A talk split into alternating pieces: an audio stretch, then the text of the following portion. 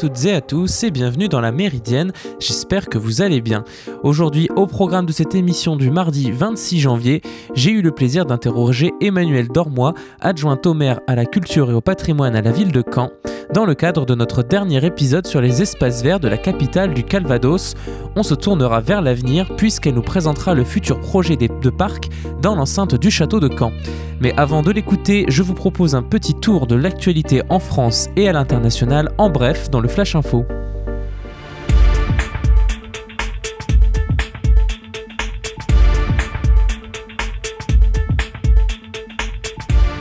Et on parle d'impeachment, l'acte d'accusation contre Donald Trump formellement transmis au Sénat. Voté par la Chambre des représentants le 14 janvier dernier, il a été formellement remis hier au Sénat américain. Mais le procès en destitution du désormais ex-président des États-Unis à la Chambre haute ne commencera pas avant deux semaines. Pour le moment, note euh, la chaîne CNN, le nombre de républicains qui se disent prêts à voter en faveur d'une destitution semble être en bonne voie pour rester bien en deçà des 17 voix républicaines nécessaires pour atteindre la majorité des deux tiers requises. Avons-nous atteint le point de ras-le-bol dans les mesures sanitaires Aux Pays-Bas hier soir, euh, le Pays-Bas pardon, a été hier soir le théâtre d'une troisième nuit d'émeutes après l'instauration d'un couvre-feu. Pour le pays, c'est le premier depuis la Seconde Guerre mondiale. Des affrontements ont une nouvelle fois opposé lundi la police anti-émeute à des groupes de, protestataires dans plusieurs villes des Pays-Bas après l'entrée en vigueur samedi soir à 21h de ce dernier visant à endiguer la propagation du coronavirus. 22h lundi soir, plus de 70 personnes ont été arrêtées à Haarlem et à Rotterdam. La police a utilisé des gaz lacrymogènes pour disperser la foule, a indiqué le chef de la police. Après les heurts qui ont émaillé dimanche les manifestations anti-restriction dans certaines villes néerlandaises, le Premier ministre Mark Rutte a dénoncé des violences inacceptables, rappelle le site d'information. En Italie, le Premier ministre Giuseppe Conte démissionnera mardi dans l'espoir de former un nouveau gouvernement. Le Premier ministre italien Giuseppe Conte doit remettre aujourd'hui sa démission dans l'espoir de former un troisième gouvernement contre lequel il s'était battu bec et ongle craignant de ne plus pouvoir retourner au palais Chigi. Conte pardon, espère obtenir un mandat du chef de l'État pour tenter de construire une nouvelle majorité après la décision de Matteo Renzi de retirer son parti de la coalition au pouvoir le 13 janvier dernier. Retour en France maintenant, enseignants, infirmières scolaires et étudiants manifestent aujourd'hui. Des défilés doivent ainsi se tenir à Paris et dans plusieurs autres villes comme à Caen. Dans la capitale, la manifestation doit partir de Luxembourg à 13h pour se diriger vers la rue de Grenelle, siège du ministère de l'Éducation nationale. La gestion de la crise sanitaire ne sera pas le seul motif de la grève. Il faut y ajouter notamment les rémunérations dans l'éducation nationale. C'est un moment crucial pour l'éducation. Il y a une vraie colère qui monte chez les enseignants qui sont très inquiets, assure Benoît Test, secrétaire général de la FSU, en référence notamment au Grenelle des enseignants lancé par le ministre de l'Éducation qui doit s'achever en février. Les organisations syndicales espèrent qu'une loi pluriannuelle, promise au moment de la réforme des retraites, viendra consacrer des, revalorisations pérennes et substantielles pour la profession. Le mécontentement est aussi palpable du côté de la santé scolaire. Les infirmiers et infirmières au collège ou au lycée sont accaparés par la gestion de la crise sanitaire et doivent gérer les phases de dépistage et de tracing au détriment de l'accompagnement des élèves. Une nouvelle qui devrait ravir une bonne partie des Français qui possèdent un animal de compagnie, chien et chat, dauphin ou vison, j'en passe. Une proposition de loi de la majorité contre la maltraitance animale va être examinée aujourd'hui à l'Assemblée nationale. Près de 500 amendements sont au menu jusqu'à vendredi sur ce texte qui les mobilise fortement et qui partage chaque groupe politique. Ses auteurs Loïc Dombreval, Laetitia Romero Dias, tous deux LREM, ainsi que Dimitri Houbron du groupe Agir, n'espèrent rien de moins qu'une loi historique au pays champion d'Europe de la possession d'animaux, mais aussi de l'abandon. Le texte à l'ordre du jour est un premier pas avec des mesures utiles, relativisent des élus de droite comme de gauche, alors que ne sont pas abordés les sujets qui fâchent comme la chasse, l'élevage intensif ou encore la corrida. Cette proposition de loi est faite pour que la majorité se donne bonne conscience selon Bastien Lachaud, la France insoumise. Et nous l'avons appris hier soir, après Sanofi, c'est l'Institut Pasteur qui abandonne son projet de vaccin contre la Covid-19. Il annonce mettre fin aux essais de son candidat vaccin le plus avancé contre la Covid-19. C'est une mauvaise nouvelle pour la recherche française. D'autres laboratoires travaillent sur des projets prometteurs. C'est ce qui arrive régulièrement dans des projets de recherche. Tous ne sont pas couronnés de succès et parfois il faut savoir prendre des décisions difficiles selon Bruno Owen, directeur de la recherche médicale à l'Institut Pasteur, qui ne cache pas sa déception. L'Institut Pasteur abandonne l'un de ses projets de vaccin contre la Covid-19, celui qui était le plus avancé. L'annonce a été faite hier car le laboratoire de recherche français et son partenaire américain Merck ont constaté que les résultats des essais de phase 1 n'étaient pas à la hauteur. Ce projet était basé sur la technique du vaccin contre la rougeole et avait été testé sur 52 volontaires. Avec une, efficacité insuffisante, explique le professeur Owen, on observe que les titres d'anticorps générés sont relativement faibles et inférieurs à ce qu'on peut obtenir en immunisation naturelle après avoir développé la maladie chez les convalescents ou ce qui a été observé avec les vaccins à ARN messagers. Le laboratoire va désormais se concentrer sur ces deux autres candidats vaccins pour lesquels les essais sur l'homme n'ont pas encore débuté. Cette décision ne devrait pas avoir de répercussions sur la campagne de vaccination en cours. Aucun pays ne tablait pour le moment sur ce projet de vaccin qui était assez peu avancé. Mais le gouvernement comptait en revanche davantage sur un autre laboratoire français, celui de Sanofi, pour fournir des vaccins d'ici l'été. La firme a annoncé le mois dernier qu'elle allait revoir son projet de vaccin, pas assez efficace non plus. Elle ne fournira aucun flacon avant la fin de l'année. Ces échecs, il faut aussi les nuancer. Le mot recherche trouve toute sa signification en science. On cherche, mais on ne trouve pas à tous les coups. Depuis un an, partout dans le monde, plus de 200 projets de vaccins ont été lancés. À la fin, disent les spécialistes, seule une vingtaine seront peut-être finalement commercialisés. Beaucoup d'échecs donc pour peu de réussites. Parmi cette vingtaine de réussites, il pourrait bien y avoir des petits laboratoires français tout de même. Le franco-autrichien Valneva, par exemple, basé près de Nantes, va débuter la production dans les prochaines semaines. Les essais cliniques sur son projet de vaccin contre la Covid-19 ne sont pas terminés, mais l'entreprise a conclu un préaccord pour vendre à l'Europe jusqu'à 60 millions de doses. Autre société française, OSE Immunotherapeutics, basée à Nantes également, cette biotech espère commercialiser son vaccin l'an prochain. Cela peut sembler paradoxal, mais dans la course au vaccin, les petites structures semblent mieux s'en sortir que les grands laboratoires. Les exemples de BioNTech et Moderna sont les plus frappants. Cela correspond en fait au modèle économique actuel de la recherche. Une multitude de petites biotech se concentrent sur la recherche et quand l'une d'entre elles trouve un médicament ou un vaccin, elle s'associe ou est rachetée par un gros laboratoire et c'est ce dernier qui se charge ensuite de la production à grande échelle. Ce genre d'association, c'est exactement ce qui s'est passé par exemple pour le tout premier vaccin contre la Covid-19, celui de BioNTech et Pfizer. Vous écoutez la Méridienne sur Radio Phoenix. Allez, tout de suite, on fait une petite pause musicale dans la Méridienne et on revient juste après pour notre dernier épisode sur notre série sur les espaces verts de Caen. On écoute Eric the Architect, I Can't Lose.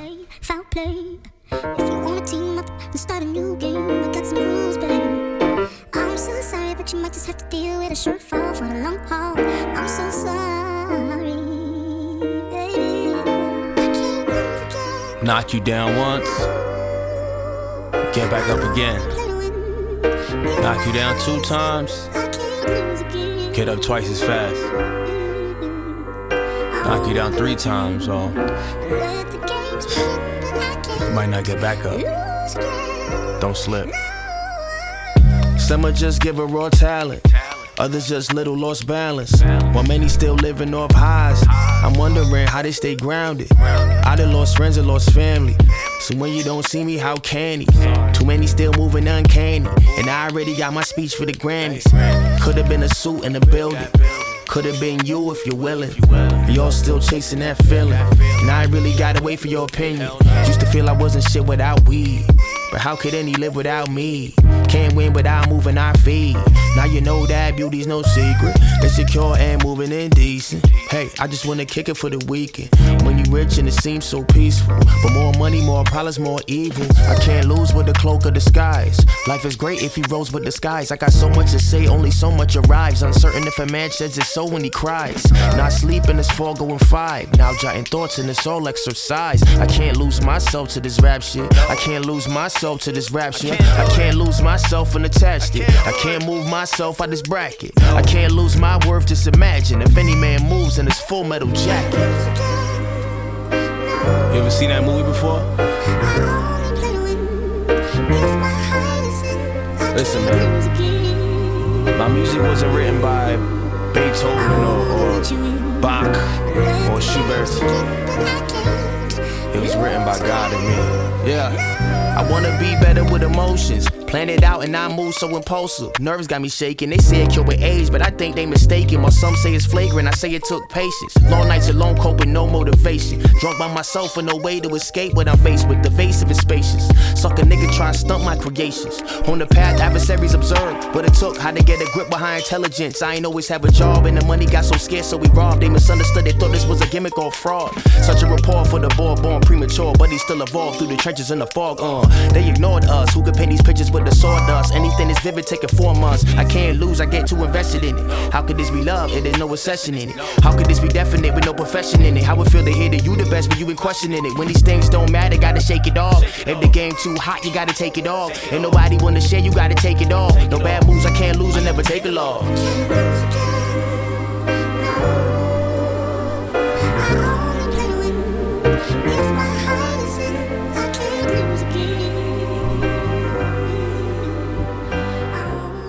De retour dans la Méridienne pour notre dernier épisode sur les parcs et jardins de la capitale du Calvados. Pour ce dernier épisode, nous allons vers le futur aux côtés d'Emmanuelle Dormois, adjointe au maire à la ville de Caen, en charge de la culture et du patrimoine. Elle pilote un projet de nouveau parc dans l'enceinte du château que tous les Canets et Canesses connaissent bien, situé entre le campus 1 et le centre-ville. C'est un projet d'ampleur qui court sur plusieurs décennies, mais a déjà commencé depuis quelques années déjà. Je laisse la parole à Madame Dormois pour nous le présenter. Donc la ville a démarré un gros travail sur le château euh, depuis en fait 2014, donc euh, avec la volonté de, de, redonner en fait au château dans son ensemble, c'est-à-dire parce que le château c'est un bâtiment bien évidemment, mais c'est aussi un site, c'est-à-dire que c'est aussi bien d'ailleurs le bâti qui est classé que le site qui est protégé, euh, et avec donc la volonté d'en faire un lieu qui soit qui retrouve vraiment une identité, qui retrouve une visibilité au sein de la ville et surtout une cohérence. Donc on a travaillé pendant quasiment deux ans avec euh, d'abord avec les équipes en interne où là on a fait un très gros état des lieux euh, de l'ensemble du site. Hein, ça allait aussi bien euh, de l'état des lieux, de l'état des poubelles que de voilà que en même temps de la restauration, etc. Donc il y a eu un gros travail de fait. Ensuite, on a travaillé avec un programmiste et on a défini selon des grands objectifs que nous on avait. Euh, et on a finalement, euh, est arrivé en fait à un schéma euh, qui s'inscrit. Alors après, la durée dépend évidemment, dépendra des finances.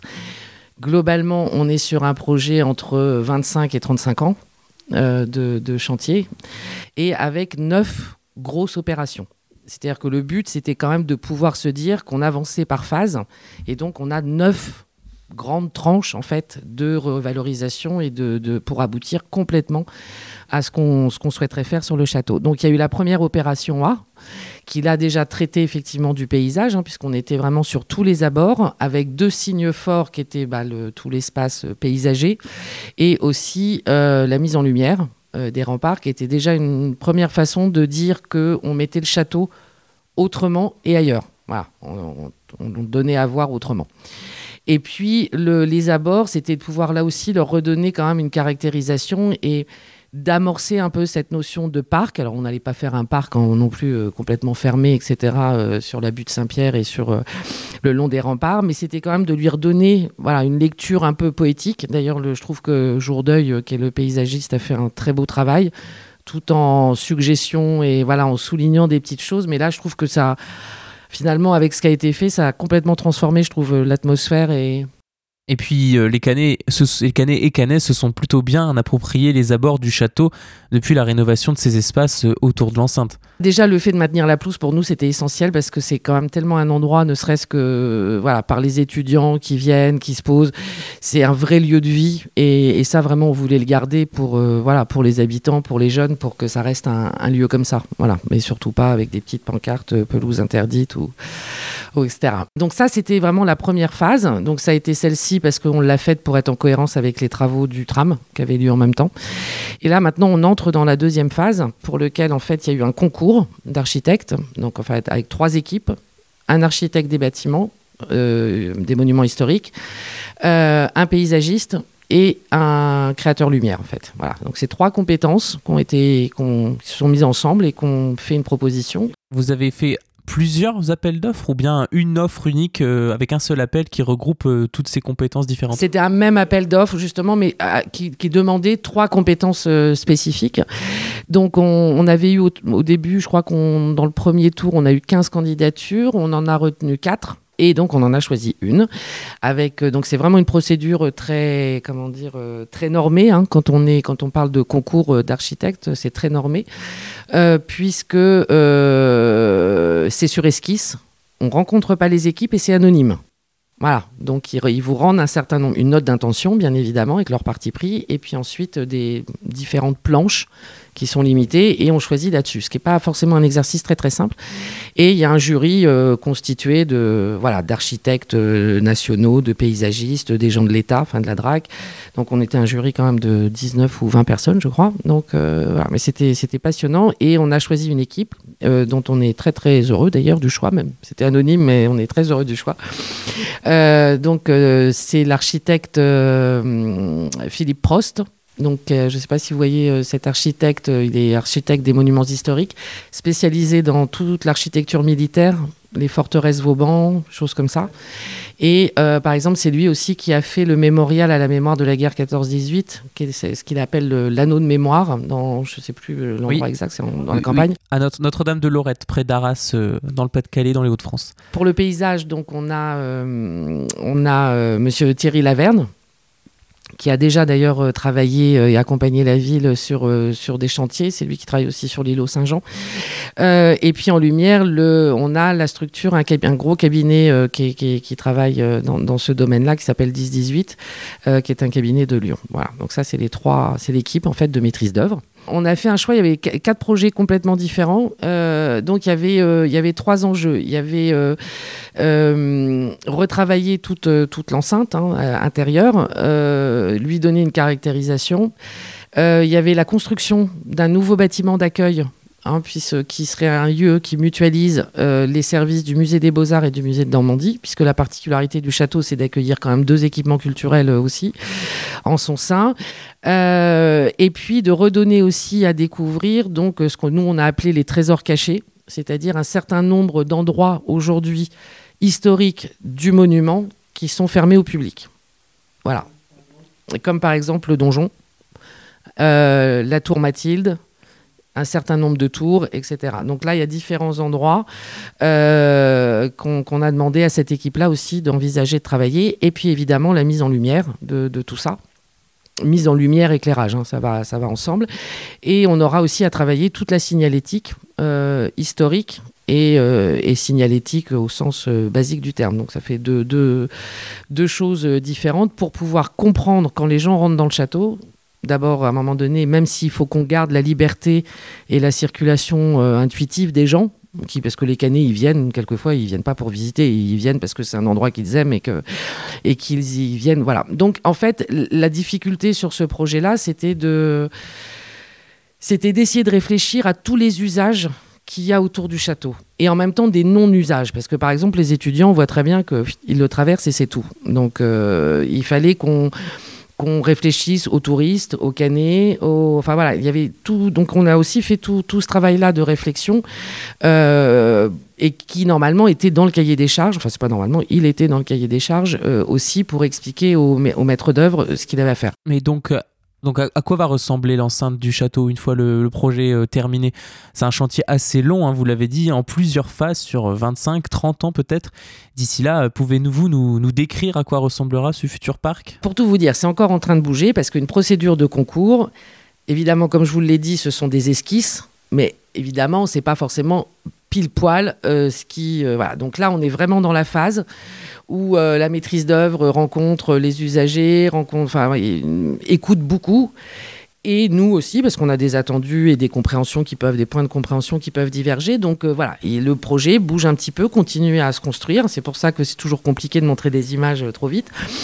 Alors la caractérisation, en fait, c'est qu'on serait un peu dans, effectivement, dans l'idée d'un parc urbain. Euh, en tous les cas, un lieu de nature en centre-ville. C'est-à-dire que on va retrouver. Alors d'abord, évidemment, on fait sortir les voitures.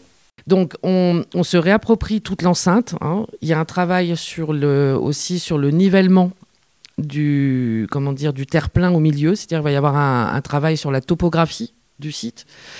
Euh, ça, c'est pour pouvoir redonner une visibilité euh, en fait au donjon, y compris en travail avec la perspective avec l'université, qui est quand même pour moi une des perspectives historiques la plus belle entre de, l'histoire de Caen, entre le Moyen Âge et la Reconstruction. C'est quand même, euh, c'est vraiment un, endroit magnifique.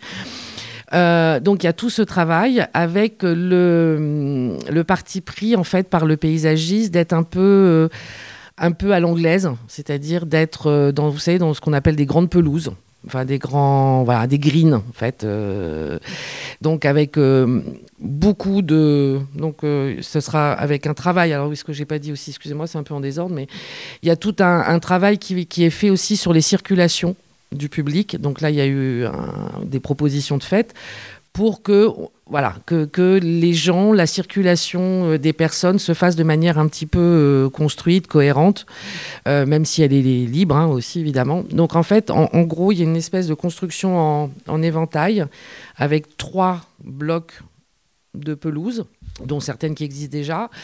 on garde des arbres qui sont, il y a déjà des bosquets, hein, donc on garde des arbres qui sont pour certains d'ailleurs remarquables.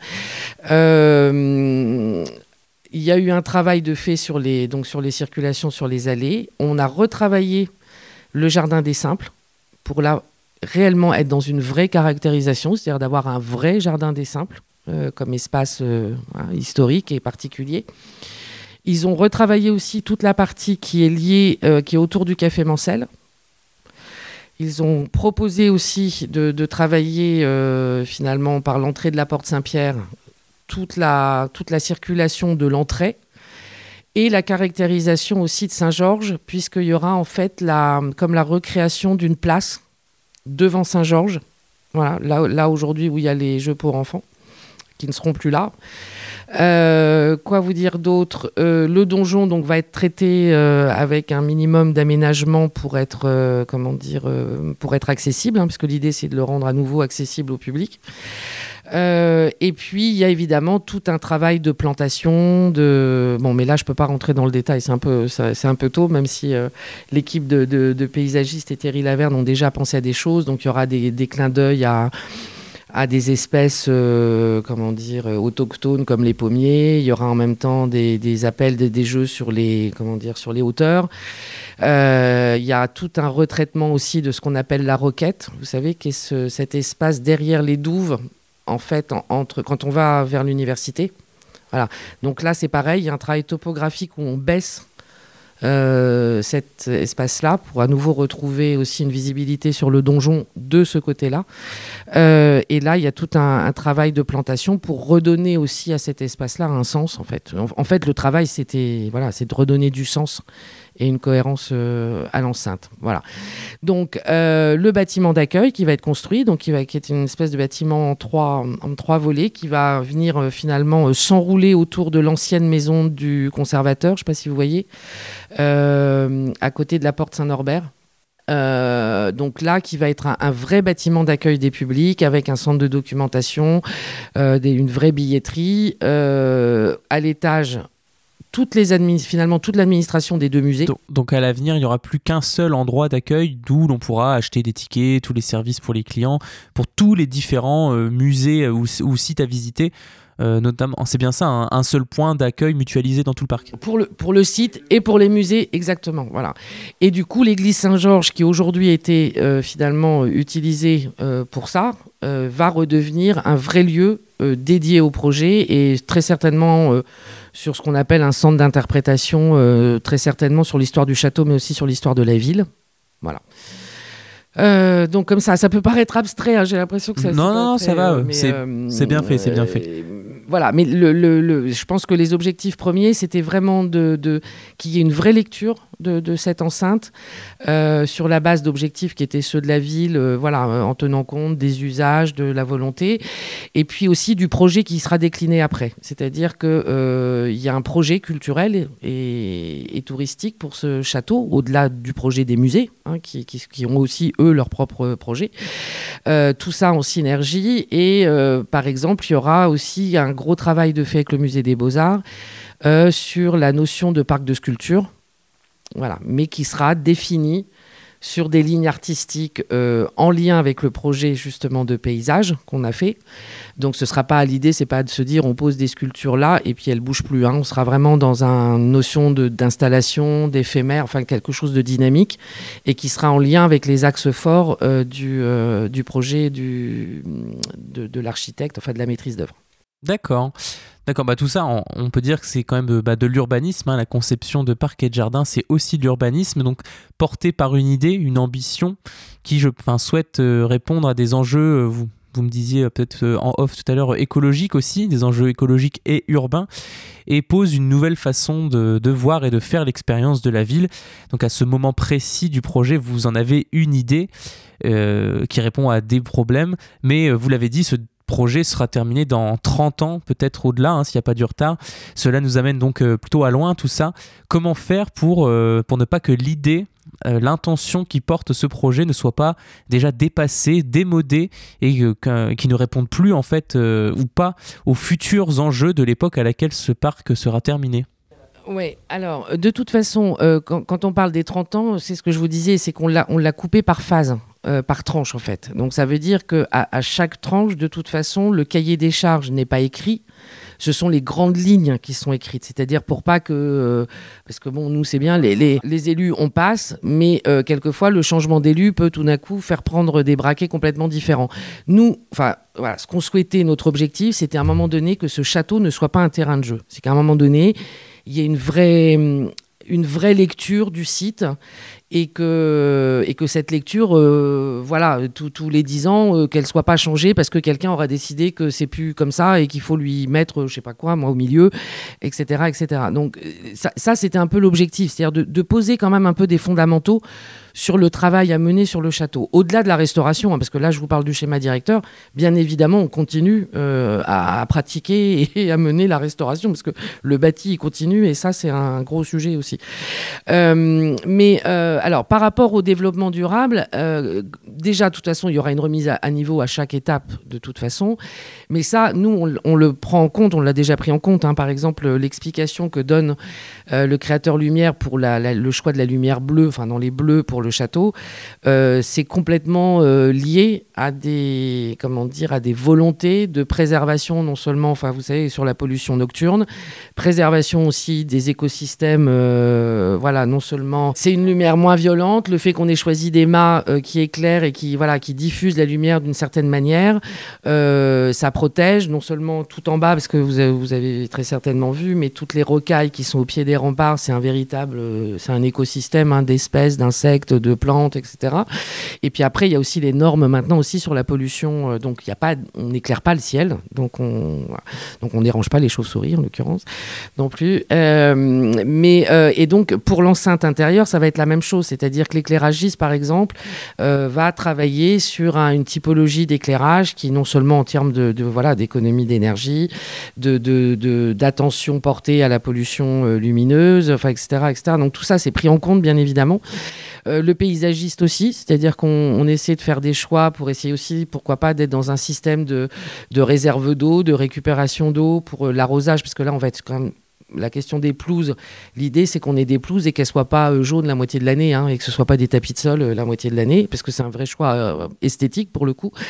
Donc ça veut dire que derrière nous, faut qu'on travaille avec les services à comment tout ça s'entretient, par exemple. Donc donc on essaie aussi d'être vertueux là-dessus voilà, sur euh, les questions d'arrosage, euh, euh, sur le choix des espèces par rapport à tous les enjeux qu'il peut y avoir derrière. Donc c'est effectivement, bon, ça je pense que c'est des principes, sont des fondamentaux, des fondamentaux hein, de, de, préservation aussi des équilibres naturels. ça je pense que dans 30 ans, ce sera toujours, à mon avis, ce sera toujours d'actualité. Après, voilà, chaque, tranche de, travail prendra en compte les problématiques de là où, où elles en seront au moment où le cahier des charges sera écrit. Grand, grand projet. Hein. On a hâte de voir euh, tout ce que cela va donner. Il va falloir toutefois donc s'armer de patience hein, pour voir euh, le tout vraiment fini jusqu'au bout.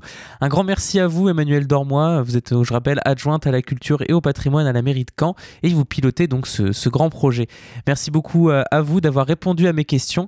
Notre série sur les espaces verts de Caen, nous en avons pas parlé de tous les parcs, tous les jardins, malgré leur intérêt. Peut-être que ce sera l'objet d'une saison 2, qui sait? Vous écoutez La Méridienne sur Radio Phoenix. Et sur ce, nous allons conclure cette émission. J'espère qu'elle vous a plu. Vous pouvez retrouver en podcast toutes les autres méridiennes précédentes. Et pour un nouveau numéro, c'est demain à la même heure, même fréquence. D'ici là, portez-vous bien et passez une bonne journée sur Radio Phoenix.